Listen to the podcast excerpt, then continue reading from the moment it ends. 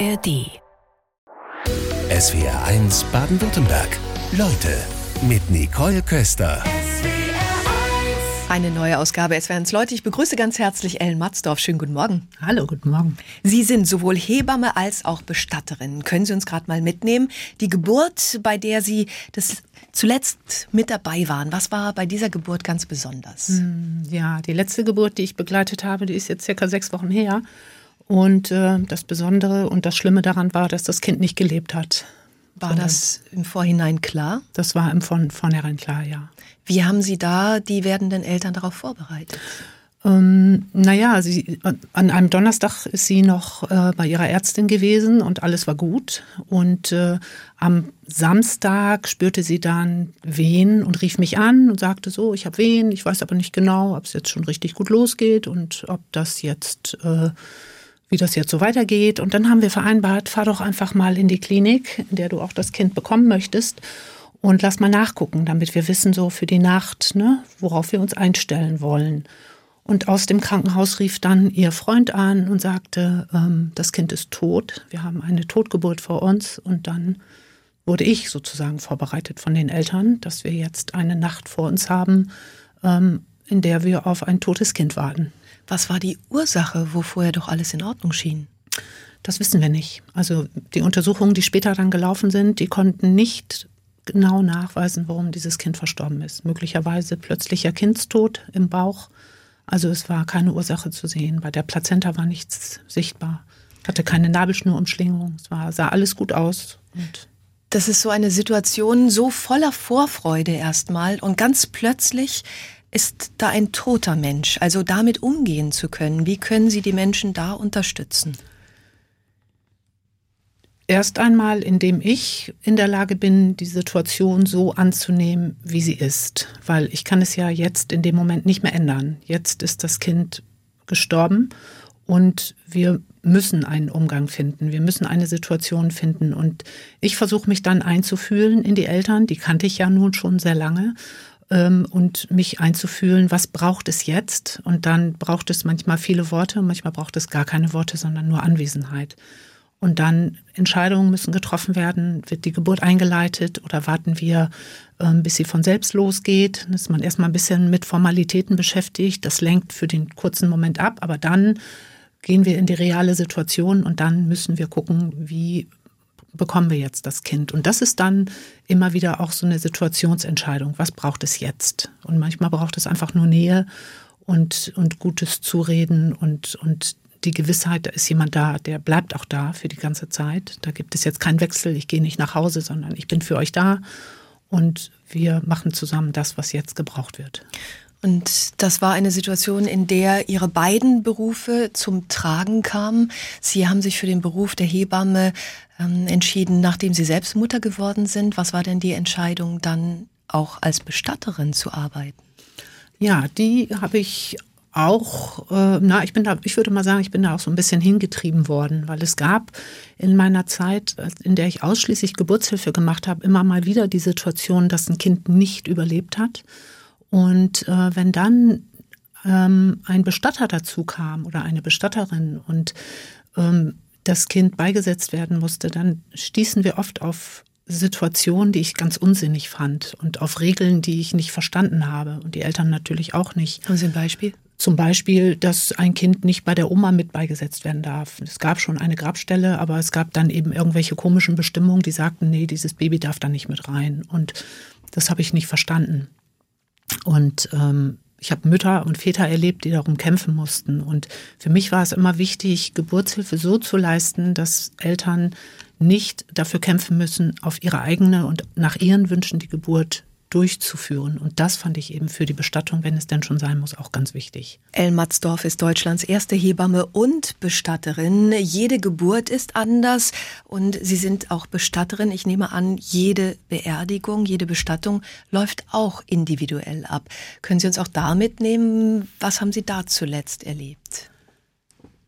Die letzte Bestattung, die ich begleiten durfte oder die wir begleiten, begleiten durften, ich arbeite ja nicht mehr alleine, wir sind ja mittlerweile ein recht großes Team geworden, ähm, war eine Bestattung, die von dem Bruder des Verstorbenen organisiert und durchgeführt wurde, aber er durfte selber bei der Beerdigung nicht dabei sein.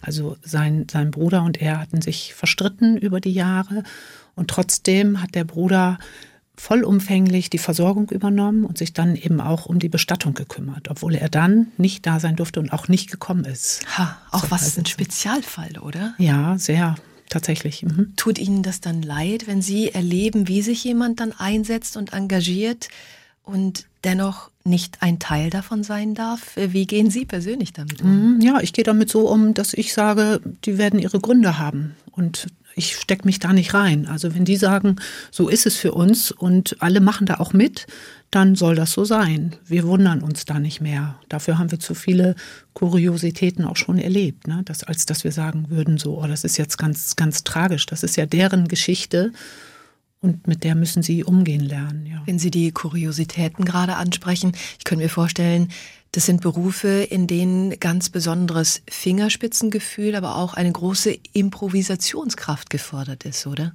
Ja, das stimmt. Wenn wir, wenn wir eine Begleitung beginnen, dann wissen wir, ganz am Ende wird die Person beigesetzt sein, auf welche Art und Weise auch immer. Aber der Weg dahin, der ist eben ganz, ganz unterschiedlich und der bringt auch manchmal Überraschungen mit sich. Und ja. Sie beschreiben da einiges in Ihrem Buch vom ersten bis zum letzten Atemzug. Und da sagen Sie auch, ähm, dass die Intuition so wichtig ist. Wo haben Sie eine Situation erlebt, wo die Intuition Ihnen wirklich geholfen hat? Mhm. Also wenn, wenn Familien zu uns kommen, die einen Angehörigen äh, beisetzen müssen, dann ist denen manchmal gar nicht klar, wo das hingehen kann und was sie sich dann letztendlich wünschen. Und im Gespräch finden wir dann eben gemeinsam heraus, ähm, wie, wie der Abschied sein soll. Das kann zum Beispiel bei einer Beerdigung ist es so gewesen, da wünschten die Familien sich nochmal eine Verabschiedung. Es waren Buddhisten und die wollten nochmal gemeinsam singen. Und das haben wir dann auch gemacht. Auf dem Friedhof ähm, war es dann so, dass wir überlegt haben, wie bekommen wir denn jetzt die Urne des Verstorbenen zur Grabstelle. Und alle Freunde waren da. Es war eine ganz große Beerdigung. Und ich habe dann vorgeschlagen, wir können uns in zwei Reihen aufstellen und die Urne dann durch die Reihen zur Grabstelle tragen. Das heißt, ich gebe sie meinem Gegenüber, der Gegenüber gibt es an sein Gegenüber und so wird die Urne Stück für Stück dann durch alle Hände der Freunde, der Familie, alle haben dann nochmal diesen intensiven Moment und mhm. dann kommt der Verstorbene in seiner Urne an seiner letzten Ruhestelle an muss ich gerade an eine Situation denken, die Sie beschreiben, als Sie die Friedhöfe noch nicht so gut kannten von ihrer Struktur. Da haben Sie dann auch improvisieren müssen. Was war das für ein Erlebnis? Ja, da sind wir mal auf den Friedhof gegangen und ich hatte gedacht, so mir den Weg eingeprägt, wo es hingeht, bin mit der Familie los. Und als ich dann merkte, so wir laufen schon viel zu lange, ich habe irgendwie die Abzweigung verpasst, habe ich da gestanden und gesagt, ich kenne den Weg nicht, ich weiß nicht, wo wir hin müssen. Und dann hat sich die Familie, die Tochter musste dann tatsächlich lachen und sagte, das sähe ihrem Vater ähnlich, dass er noch mal ein paar Irrwege jetzt äh, einfordert. Und zum Schluss haben wir dann tatsächlich zum Glück auch die Grabstelle noch gefunden, ja.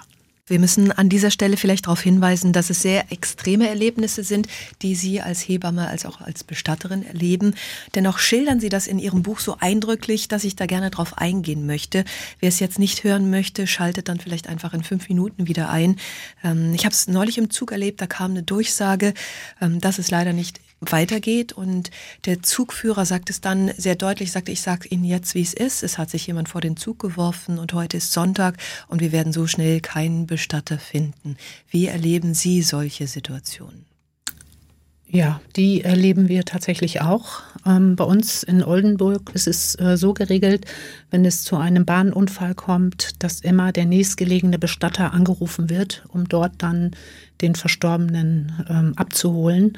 Und ähm, wir gucken schon, dass wir möglichst zeitnah dorthin kommen, äh, nachdem wir informiert werden und äh, haben dann unser Equipment dabei und sind dann auf der Bahnstrecke unterwegs unter Einhaltung einiger Sicherheitsmaßnahmen, um dann den Verstorbenen dort ja im wahrsten Sinne einzusammeln. Wie geht das dann weiter? Wie das ähm, also wir, wir kommen da an, ja. also wir werden informiert, wir kommen da an, ähm, dann werden wir vom, vom äh, Leiter des Einsatzes, das ist meistens jemand von der Feuerwehr oder von der Polizei, eingewiesen, äh, von wo aus wir auf die Bahnschienen gehen und dann laufen wir los und schauen, wo liegen die Teile, welche ähm, Gefäße müssen wir haben, um, um sie dann zusammenzusammeln und das machen wir dann. Wie ist es für Sie in so einer Extremsituation zu wissen, dass Sie da funktionieren? Mhm. Also beim aller, allerersten Mal ist es so gewesen, dass ähm, ich die Einstellung entwickeln konnte, das habe ich noch nie gemacht. Das ist ja sowieso auch so eine Grundeinstellung bei mir. Das habe ich noch nie gemacht, deswegen weiß ich, dass das klappen wird. Und ähm, ich habe meine Kollegin angerufen, Nicole, und ähm, habe sie gefragt, ob sie mitkommt, ob wir das zusammen machen. Und wir sind dann zusammen losgefahren, nachdem wir uns die entsprechende Schutzkleidung angezogen haben. Schutzkleidung sind in erster Linie alte Sachen, die anschließend dann auch äh, entsorgt werden können. Ähm, und dann sind wir tatsächlich ähm, mit, mit dem Eimer auf die Bahnschienen gegangen und haben die einzelnen Teile eingesammelt, ja. Wie ist es anschließend für Sie, so etwas auch verarbeiten zu können? Gibt es für Sie persönlich da Unterstützung? Ähm, von außen erstmal nicht. Also wir stehen da schon ziemlich allein, weil es sind ja die Bestatter, die auf die Bahn gehen. Das macht nicht das technische Hilfswerk und das macht auch nicht die Polizei, ähm, sondern tatsächlich die Bestatter gehen auf die Bahnschienen und, und sammeln ein. Ähm, und dann ist es in diesem Moment tatsächlich so, dass man funktioniert. So viele Einsätze müssen wir ja machen und wissen gar nicht vorher, Ne, man kann viele Situationen gar nicht lernen. Das ist gar nicht möglich, sondern je nach Beschaffenheit des Geländes oder der Räume, in denen wir sind und der Situation, in der der Verstorbene oder die Verstorbene ist, dann müssen wir ja sowieso ad hoc reagieren und ähm, das machen. Und dann sind wir in einem Funktionsmodus tatsächlich. Dann denken wir auch nicht viel über irgendwas anderes, sondern sind tatsächlich im Funktionsmodus. Und wenn wir dann alles, also den Verstorbenen komplett im Auto haben und dann in Richtung Bestattungshaus fahren, dann fängt die Verarbeitung an und dann reden wir ganz viel. Wir reden, reden, reden, reden und wir hören gar nicht auf zu reden und ähm, verbringen dann vielleicht auch noch zwei, drei Stunden hinterher zusammen, indem wir uns darüber austauschen, was wir gerade erlebt haben. Und eine sehr spezielle Frage ist dann immer, wie kann es dazu kommen, dass jemand so eine, so viel Gewalt gegen sich selber ausübt und sich tatsächlich auf die Bahnschienen stellt? Das ist, das ist eine Frage, die ich mir auch bis heute nicht beantworten konnte. Und das ist auch eine Frage, die ich so heftig finde. Also die Antwort darauf, die würde mich wirklich interessieren, aber die gibt es ja nur nicht. Weil ja, man kann sich nicht in die Menschen hineinversetzen. Neulich, als ich das im Zug erlebt habe, als diese Durchsage kam, es wurde plötzlich einfach ganz, ganz still und wir, zwei Stunden passierte einfach nichts, aber es war auch niemand, der dann aggressiv wurde, wie es ja manchmal dann ist, wenn die Leute ihre Termine nicht erreichen können. Aber die Frage stellt sich natürlich, warum tut das jemand und auch, wie es dann eben für Zugführer ist, die das oft mehrfach in ihrem Berufsleben erleben müssen. Mhm. Ähm, und eben auch für Menschen wie Sie, die dann dorthin gehen müssen. Aber diese Gedanken kann sich eine Person in dieser Situation offenbar einfach nicht mehr machen. Mhm. Ich könnte mir vorstellen, für Sie im Team ist es ganz wichtig, dass Sie sich gut kennen, dass Sie gut miteinander können, um solche Situationen überhaupt aushalten zu können. Ja, das ist tatsächlich so. Und wir haben auch die Gewissheit, also wir sind im Team sehr vertrauensvoll miteinander, wir sind sehr offen miteinander und wir achten auch auf den anderen. Also uns ist es ganz wichtig, dass niemand an die Bahn geht, ohne jemanden an der Seite zu haben, der schon in Anführungsstrichen Erfahrung hat. Also wir würden jetzt nie unsere Auszubildenden alleine dahin schicken und auch schon gar nicht im, im Arbeitsauftrag, sondern da ist immer jemand von uns dabei. Also ich bin dann dabei, um damit die Auszubildenden erstmal dabei sein können und gucken und gar keinen Auftrag haben in dem Moment, sondern zusätzlich da sind und wir Älteren äh, dann die Arbeit machen. Und dann kann man erst erspüren, ob man dazu überhaupt in der Lage ist, weil es ist nicht so leicht, ähm, wenn, wenn die Verstorbenen so in sich verschränkt sind oder teilweise der Körper aufgeplatzt ist und einzelne Teile irgendwo rumliegen, das also auch für das Gehirn, für das eigene Gehirn so übereinander zu kriegen, dass das tatsächlich ein Mensch ist, der da jetzt liegt. Ne? Und es sind ja auch Bilder, die sich irgendwie einbrennen. Ja, das tut's. Die tun, das tun sie. Ja, ja, das ist so. Ähm, mit mir machen die aber nichts. Die sind da, aber die belasten mich nicht weiter. Was mich belastet, ist immer das Vorherige. Warum macht er das oder sie das? Und mhm die andere Situation auch, wir kommen ja auch manchmal in, in, in, in Häuser, wo schon mumifizierte Menschen liegen, die also wochenlang nicht gefunden werden. Und auch da ist es gar nicht der Körper, der mich stresst, sondern immer eher die Frage, wie kann es sein, dass jemand so lange dort liegt, ohne dass das jemand merkt? Sie sind Deutschlands einzige Hebamme und Bestatterin, haben selbst eine besondere Lebensgeschichte. Sie sind als Kind im Heim aufgewachsen. Was war der Auslöser dafür? Mhm, ja, tatsächlich. Also mit zehn äh, bin ich, mein Bruder war elf, sind wir ins Heim gekommen. Tatsächlich war es der 22. November, also gestern vor 51 Jahren. Und ähm, das lag daran, weil unsere Mutter ähm, Alkoholikerin war und nicht mehr in der Lage war, uns zu versorgen. Wir waren, wurden sehr vernachlässigt und verwahrlost äh, in, der, in den letzten Wochen und Monaten, bevor wir dann aus der Familie rausgenommen wurden. Und meine Mutter hatte immer schon oder über viele Jahre Probleme mit dem, mit dem Alkohol. Und auch äh, unser Vater war Trinker und hat relativ früh die Familie verlassen. Und äh, ja, mit, meine Mutter hatte wechselnde Männerbekanntschaften und Freundschaften und die machten uns das Leben auch nicht unbedingt leicht. Wie war das für Sie ins Heim? Wollten Sie ins Heim als Kind? Nee, auf gar keinen Fall. Also unser Zuhause war nicht schön. Im Nachgang kann man das erst sehen, aber trotzdem hätte ich das niemals getauscht. Ich wäre tatsächlich dort geblieben, trotz allem aller schlimmen Erfahrungen, die wir und, und Erlebnisse, die wir da hatten. Ähm, und das Heim war aber nicht besser. Jedenfalls nicht die ersten Jahre. Die waren schon sehr traumatisierend. Und äh, später ging es dann, so mit 15, war es ganz gut sogar, weil da hatte ich viele Außenkontakte und war auch eigentlich ganz gut organisiert dort im Heim. Aber die ersten Jahre waren ganz furchtbar. Woher haben Sie die Stärke genommen, das durchstehen zu können? Das kann ich gar nicht sagen. Die irgendwie, dieses Überlebensgehen scheint so irgendwie in mir gewachsen zu sein über die ganzen Jahre. Ich war ja als Baby schon oft krank. Ich hatte Tuberkulose als Zweijährige ähm, und habe das äh, überlebt. Ich bin dreimal zur Kinderversteckung gewesen auf Sylt und, und, und in anderen Region Deutschland und habe da auch schlimme Erfahrungen gemacht, habe das überlebt und das irgendwie verpackt und ähm, irgendwie habe ich gemerkt, so mein Außen darf nicht so sein, also das, was ich nach außen zeige, darf nicht das sein, was ich innen fühle, weil dann gehe ich hier unter und das ist mir, wie ich finde, ganz gut gelungen. Ja, Sie haben einen interessanten Lebensweg genommen. Sie waren als Rettungssanitäterin tätig, Sie waren in der Pflege tätig und haben dann nachdem Sie selbst Mutter wurden, diesen Beruf gewählt. Wie fiel da die Entscheidung, Hebamme zu werden? Ähm, die hatte mit meiner eigenen oder mit der Geburt meiner Tochter gar nichts zu tun. Ähm, ich habe ähm, durch die Arbeit, die ich vorher gemacht habe in der, in der häuslichen Pflege, das Gefühl gehabt, so in dem Bereich kann ich gut arbeiten. Da hätte ich Lust zu, habe aber keinen Ausbildungsplatz bekommen. Und dann fiel mir irgendwann ein, als ich mit dem Fahrrad in Oldenburg unterwegs war, wie wird man eigentlich Hebamme? Und dann habe ich mal geguckt, wie man das wird und hatte tatsächlich drei Wochen später oder vier Wochen später den Ausbildungsplatz. Diese Erfahrungen, die Sie gemacht haben, auch die Zeiten im Heim, die Sie geprägt haben, inwiefern haben die Einfluss auf Ihre heutigen Tätigkeiten als Hebamme und Bestatterin? Hm, also die, die, die Erlebnisse im Heim, ähm, also ich, ich würde mal sagen, dass ich durch, durch das, was ich erlebt habe, in den frühen Jahren erstmal relativ hart geworden bin und nach außen gar nichts gezeigt habe. Ich war sehr impulsiv und ich wollte mit mir selber gar nicht befreundet sein. Ähm, ich habe irgendwie versucht, ein Ventil zu finden und das habe ich gefunden, indem ich mich also tatsächlich entladen habe und auch um mich gehauen habe und verbal sehr, sehr stark gewesen bin und, und auch sehr, sehr ungerecht, würde ich sagen, heute. Und, so kann man sie sich gar nicht vorstellen, wie man sie heute erlebt.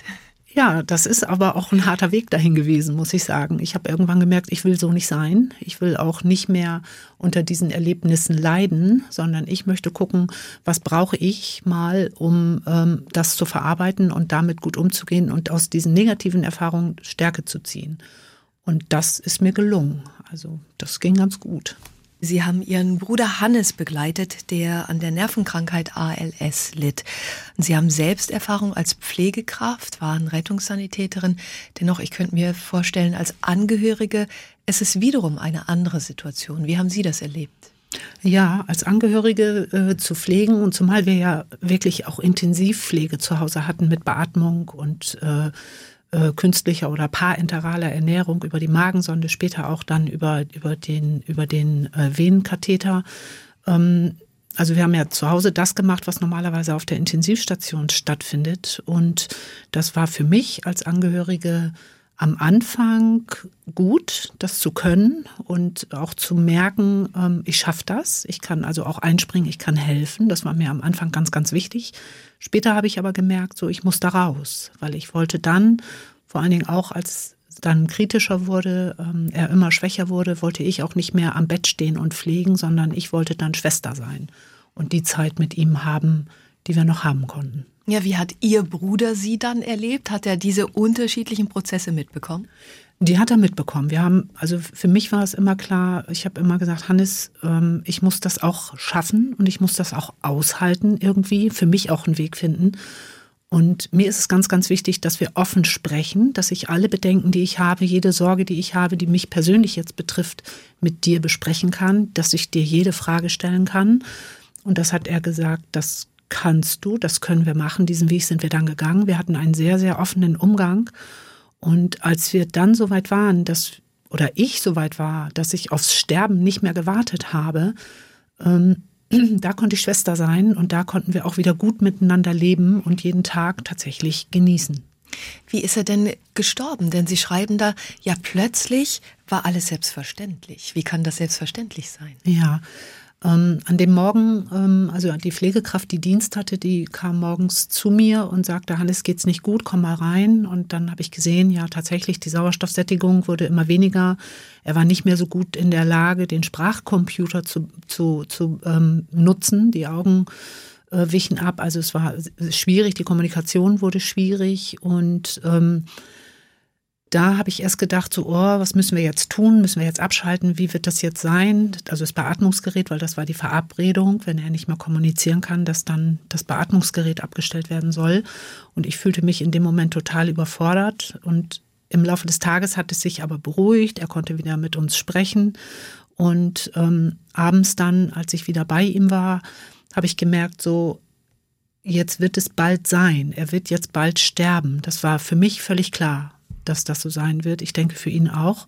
Und es trat dann auf einmal eine Ruhe ein und es war auf einmal ganz, ganz selbstverständlich, dass jetzt alles ruhiger wird und auch selbstverständlich wird. Also wir brauchten nicht mehr reden, wir brauchten über nichts mehr nachdenken. Auch ich habe gemerkt, ich brauche nicht mehr denken, sondern einfach nur noch da sein, dabei sein, bei ihm sein und ähm, diesen Moment miteinander aushalten, bis es dann tatsächlich vorbei war und er gestorben war. Und anschließend das Loch, wie groß war das? Ja, also es war in dem Moment ähm, erst einmal für mich ganz schwierig zu wissen, weil das Beatmungsgerät lief ja weiter. Und für mich also wirklich den Moment zu erfühlen, traue ich mich jetzt, das Gerät abzuschalten. Das brauchte eine Zeit, halbe Stunde bestimmt. Und dann habe ich gemerkt, so ich möchte ihn jetzt waschen. Das habe ich nicht selbst gemacht, sondern die beiden wunderbaren Pflegekräfte, die wir da hatten an dem Abend.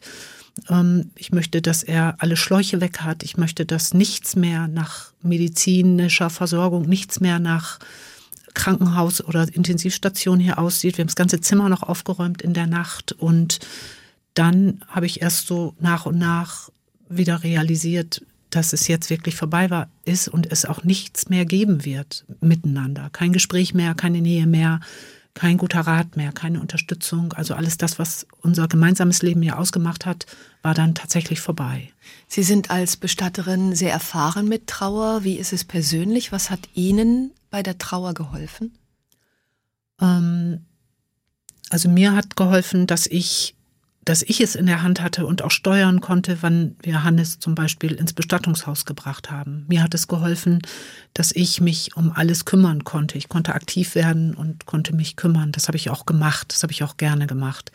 Und ähm, mir hat es geholfen zu wissen, jetzt tut's weh, jetzt ist es ganz schwierig, aber auch kein Gefühl dauert ewig. Also gleich wird es wieder anders sein. Gleich bin ich aus diesem tiefen Loch wieder raus und merke so, ich bin auch sehr dankbar für die gemeinsame Zeit, die wir hatten. Das hat sich immer abgewechselt und dann kam wieder dieser dunkle Moment und der Schmerz und die Traurigkeit. Die habe ich dann angenommen und habe die gelebt und gespürt und habe aber ja gewusst, auch dieses Gefühl dauert nicht ewig und gleich wird es wieder besser gehen. Deutschlands einzige Hebamme und Bestatterin Ellen Matzdorf heute Vormittag bei uns in SW1. Leute, wir wollen gerade Nachrichten aufgreifen, die von den SW1 Hörerinnen und Hörern reinkommen. Per Mail ins Studio über swr1.de schreibt uns beispielsweise Ursula gerade. Ich würde gerne mal wissen, warum eine Frau ihr Kind ganz normal zur Welt bringen muss und sie keinen Kaiserschnitt bekommen kann. Wäre das nicht besser für ihren Seelenzustand? Was sagen Sie? Hm, das denken wir immer, ne? dass der Kaiserschnitt in dem Moment besser ist, weil ich mich dann mit der Geburt nicht mehr auseinandersetzen muss und die Schmerzen, die unsinnigen, noch unsinnigeren Schmerzen aushalten muss. Aber es ist tatsächlich genau andersherum. Also alle Frauen, ähm, deren Kind gestorben war und sie es trotzdem gebären konnten, haben das als eine positive Erfahrung erlebt, ähm, weil sie trotzdem eben dieses Geburtserlebnis hatten, das doch ja ob das Kind lebt oder nicht lebt, einzigartig ist, immer wieder einzigartig ist. Und ähm, bei, der, bei dem Kaiserschnitt müssen wir einfach bedenken, dass es eine schwere Operation ist. Also wirklich eine schwere Operation. Wir tun immer so, als wäre der Kaiserschnitt mal ebenso gemacht. Aber die Folgen eines Kaiserschnitts auf allen Ebenen, sowohl körperlich als auch psychisch, sind viel, viel gravierender, als es auszuhalten und dann auch zu schaffen, das leider verstorbene Kind zu gebären. Da gibt es ja auch, glaube ich, wissenschaftliche Erkenntnisse inzwischen auch. Für die Kinder hat es natürlich auch nochmal einen Unterschied, ob sie per Kaiserschnitt oder mit einer normalen Geburt zur Welt kommen. Und da hat sich die normale Geburt auch als das Bessere herausgestellt, offensichtlich. Ja, na klar, ja, sicher. Sie haben gerade angesprochen, ob das Kind lebendig oder tot auf die Welt kommt. Ähm, Sie erleben das auch. Sie haben uns von der Geburt von vor sechs Wochen eben geschildert, als ein totes Baby auf die Welt kam. Das sind dann die sogenannten Sternenkinder. Da schreibt uns aus Ettlingen gerade Sabine Tiedemann-Zöller. Das sind die Sternenkinder Ettlingen und die wollen aufmerksam machen auf eine Veranstaltung zum Thema, die nämlich am 9.12. in Ettlingen stattfindet. Ein Informationsnachmittag mit anschließender Lesung. Sie sind auch unterwegs ähm, mit Lesungen. Wo sind Sie zum Beispiel jetzt zu erleben? Genau, heute Abend werde ich tatsächlich in Furtwangen sein. Und dort, ich kann leider gar nicht sagen, wer genau der Veranstalter ist, aber da werden wir heute Abend eine Lesung machen. Da kann man sich informieren. Es kommen die Menschen mit vielen Fragen auf Sie zu. Was sind die drängendsten Fragen, die Sie immer wieder erleben? Ähm, also die drängendsten Fragen sind genau solche, die Sie gerade, die Sie gerade da hatten. Ne? Also wie, wie, wie machen wir das bekannt? Also wie, wo bekomme ich Informationen her? Wer steht mir zur Seite? Ähm, wie verhalte ich mich in den Situationen? Ist das noch normal, was ich hier jetzt machen muss? Oder eben tatsächlich die Frage, kann ich nicht lieber einen Kaiserschnitt bekommen, als das Kind jetzt selber auf die Welt zu bringen? Also das sind tatsächlich die vorrangigen ja. vorrangigen Fragen. Sabine aus Ettlingen hatte noch angemerkt, dass es gerade in dem Bereich Sternenkinder zwischen Heidelberg und La kaum Angebote gibt. Können Sie da vielleicht noch etwas an Hilfestellung bieten? Mhm. Also es ist tatsächlich so, dass es äh, überall Angebote gibt, aber eben vereinzelte tatsächlich. Die muss man schon finden. Das äh, sehe ich auch so. Für mich ist immer ein, ein ganz guter Anhaltspunkt, ist für mich tatsächlich sind die Sterneneltern in Achim. Das ist eine sehr, äh, bei Bremen, eine Selbsthilfegruppe, die sich entwickelt hat. Die haben einen Verein gegründet und die arbeiten mittlerweile bundesweit mit ganz, ganz vielen Einrichtungen und ganz, ganz vielen Menschen zusammen, äh, die ähm, in diesem Bereich tätig sind. Also das heißt, man, Sie könnten auch vermitteln. Genau, man kann vermitteln und die können dann sagen, in dem Ort, in dem du lebst, da gibt es diese Selbsthilfegruppe oder diesen Hospizverein und die Sterneneltern haben sich bundesweit ja mittlerweile zu einem Verband zusammengetan. Also auch Helga Schmidt gefällt mir noch ein, die im Odenwald tätig ist, die das Sternenkinderzentrum dort äh, aufgebaut hat und begleitet. Also es gibt schon viele, viele Ecken, in denen man Informationen bekommen kann. Sie machen in Ihrem Bestattungshaus auch Infoveranstaltungen. Über was klären Sie da an so einem Infoabend alles auf? Hm. Ja, also wir machen verschiedene äh, Veranstaltungen. Eine ist zum Beispiel Sterben gut begleiten, am Ende wissen, wie es geht. Da geht es in erster Linie darum zu wissen, was passiert im Körper eines Menschen, wenn er stirbt. Und wir haben ja manchmal vor diesem Moment so große Angst. Und ich glaube, dass es oft auch daran liegt, dass wir gar nicht so genau wissen, was passiert da eigentlich im Körper. Und ähm, darüber haben wir ein, ein, ein Infoabend ähm, oder mehrere Stunden sogar ähm, konzipiert, um einfach zu gucken, wie kann ich gut begleiten, wenn ich in die, in die Situation komme, dass jemand, der mir nahesteht, stirbt oder ich von jemandem gebeten werde, das Sterben zu begleiten. Dann brauche ich Informationen und ich brauche auch irgendwas an der Hand, was ich für mich tun kann, wenn ich diese Begleitung mache. Das macht gleich neugierig, aber wenn Sie den ganzen Abend damit füllen, werden wir das jetzt in drei Minuten nicht klären können. Aber wenn Sie sagen, wir machen unterschiedliche Themenabende, was gibt es noch? Mhm. Klären Sie noch auf. Genau, wir, wir sprechen über die sogenannte Bestattungsvorsorge. Wir erzählen, ähm, was alles dazugehört, wie ich meine eigene Bestattung äh, planen kann oder die Bestattung von Verwandten. Wir machen ähm, Infoabende zum Thema äh, Patientenverfügung und Betreuungsvollmacht. Ähm, dann klären wir darüber auf, ähm, wie eine Seebestattung geht, was, was da alles zugehört. Wir klären darüber auf, wie eine Waldbestattung vonstatten geht, was man dafür braucht und wo man beisetzen kann. Und natürlich auch über die Kosten, die auf die Menschen zukommen. Wenn das Welche Themen sind ganz besonders nachgefragt? Wo gibt es die größten Unsicherheiten? Tatsächlich, wie geht Sterben? Was passiert im Körper, wenn ich, wenn ich eine Sterbebegleitung mache? Oder wie stirbt man überhaupt? Wann schaltet welches Organ zuerst ab? Wie geht das vor sich? Und äh, tatsächlich, wie, welche Möglichkeiten der Bestattung gibt es überhaupt? Welche Formen der Bestattung gibt es? Und äh, was ist der Unterschied zwischen der Erd- und der Feuerbestattung? Das ist ja vielen bekannt. Dann gibt es ja das Neue, die Reerdigung. Und, die was? Ähm, Reerdigung. Was ist das? Also das ist im Prinzip die Kompostierung des Körpers nachdem er verstorben ist. Gibt es da so etwas, das klingt jetzt, weil Sie gerade sagen, das ist das Neue, gibt es so etwas wie Trends dann? Tatsächlich gibt es die, ja. Und ein Trend ist tatsächlich die Feuerbestattung. Wir haben heute, glaube ich, 70 Prozent der Bestattungen werden, werden als Feuerbestattung durchgeführt. Und tatsächlich auch ähm, die Bestattung in Wäldern, also in den Begräbniswäldern. Das ist so ein Trend, der sich sehr durchgesetzt hat und der sehr gerne gewählt wird. Machen Sie sich über Ihre eigene Bestattung Gedanken? Tatsächlich mache ich das, ja. Also die Menschen, die sich um meinen Körper kümmern sollen, die wissen, dass ich gerne eine Seebestattung haben möchte. Die wissen, dass ich gerne in der Nähe von Helgoland beigesetzt werden möchte.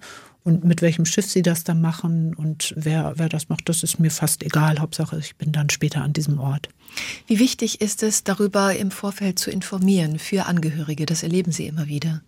Ja, es ist wichtig, auch generationsübergreifend über dieses Thema zu sprechen, weil wenn, wenn keiner meine Wünsche kennt, kann sie auch keiner erfüllen. Und wenn wir uns vorstellen, einen, ein, also ein Mensch, der stirbt, hat vielleicht drei Kinder, die sich gemeinsam um die Bestattung kümmern müssen und haben aber alle unterschiedliche Vorstellungen. Der eine sagt, ich möchte in jedem Fall für die Mama oder für den Papa die Erdbestattung. Der andere sagt, nee, auf gar keinen Fall.